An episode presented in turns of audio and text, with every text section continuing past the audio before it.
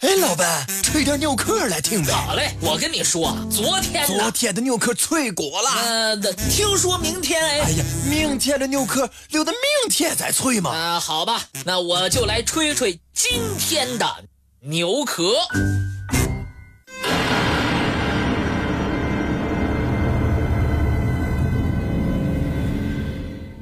美国中央情报局 （CIA） 负责向华盛顿的决策者们提供有关国家安全方面的情报。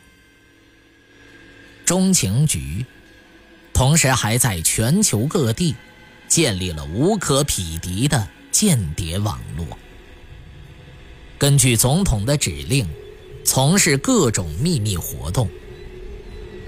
中情局位于弗吉尼亚州朗里的总部名叫乔治·布什情报中心，是全球最安全的建筑之一。自从18世纪将英国人赶出美国以来，美利坚合众国政府一直致力于收集国内和国际情报。尽管中情局的建立是相对近期的事情，19世纪80年代之前，美国的海军和陆军都拥有自己独立的情报间谍机构。直到第一次世界大战结束后，他们各自的职责才统归到了美国调查局，也就是 FBI 的前身。一九四一年，美国决定加入第二次世界大战。罗斯福总统任命威廉姆 ·J· 道森为情报协调官。在之后的一年内，道森建立了一个新机构——战略服务办公室。尽管二战结束后，这个办公室就宣告解散，但。却为中情局的建立勾画了蓝图。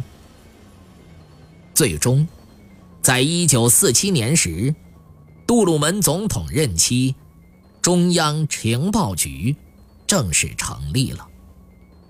目前，中央情报局共有四大组成部分：国家秘密行动处，负责监控间谍网络的工作；科技处。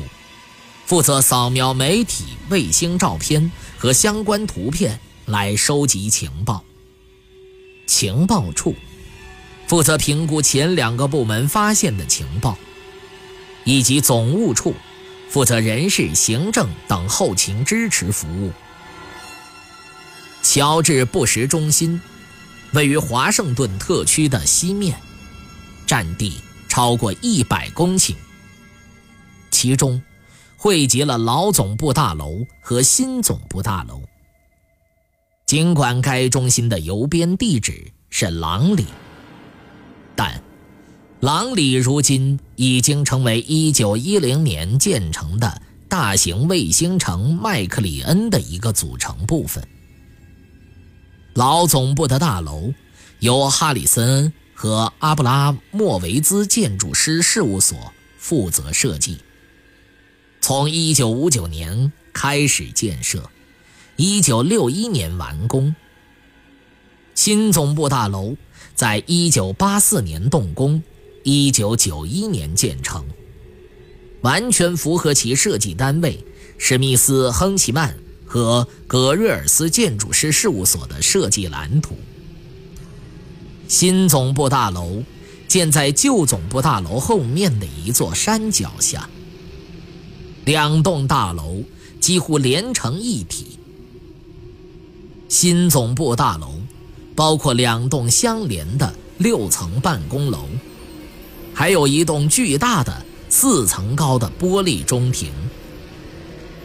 一九八五年，在这儿进行了奠基仪式。当时，一个装有情报相关物品的盒子被埋进基石。留待日后挖出开启。这个盒子中装有一本中情局的信条书，一枚中情局徽章，一支微缩偷拍摄像机和密码芯片。有些人在提起这一基地的时候，便会流露出诡异的微笑。最近一次，便是布什总统不以情报声明而著称。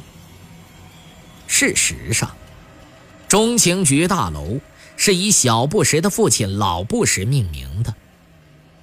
一九八八年，老布什上台之后，兼任了中情局的局长。一九七六年到一九七七年，老布什担任了最高情报机构的局长。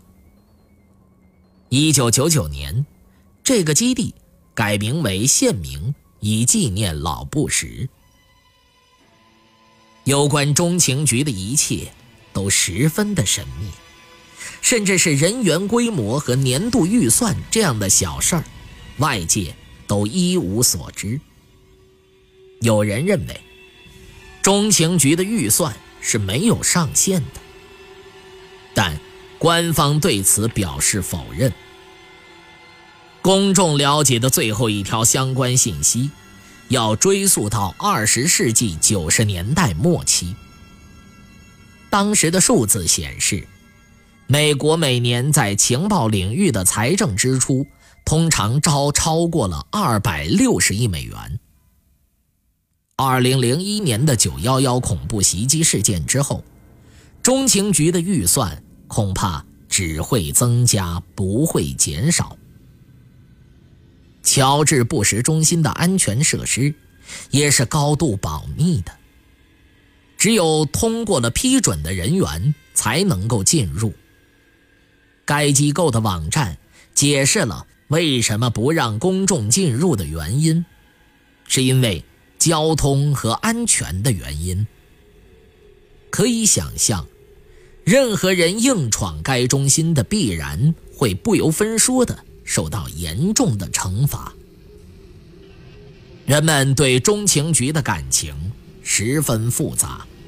对一些人来说，这是美国国家安全的保障所在；而另外一些人则认为，中情局办事不力，没有从 OSS 那儿获取日本偷袭珍珠港的情报，还有。九幺幺事件上的情报，他们也有失职。另外，还有人担心，谁来保护中情局的安全，以及他们的效率怎么样呢？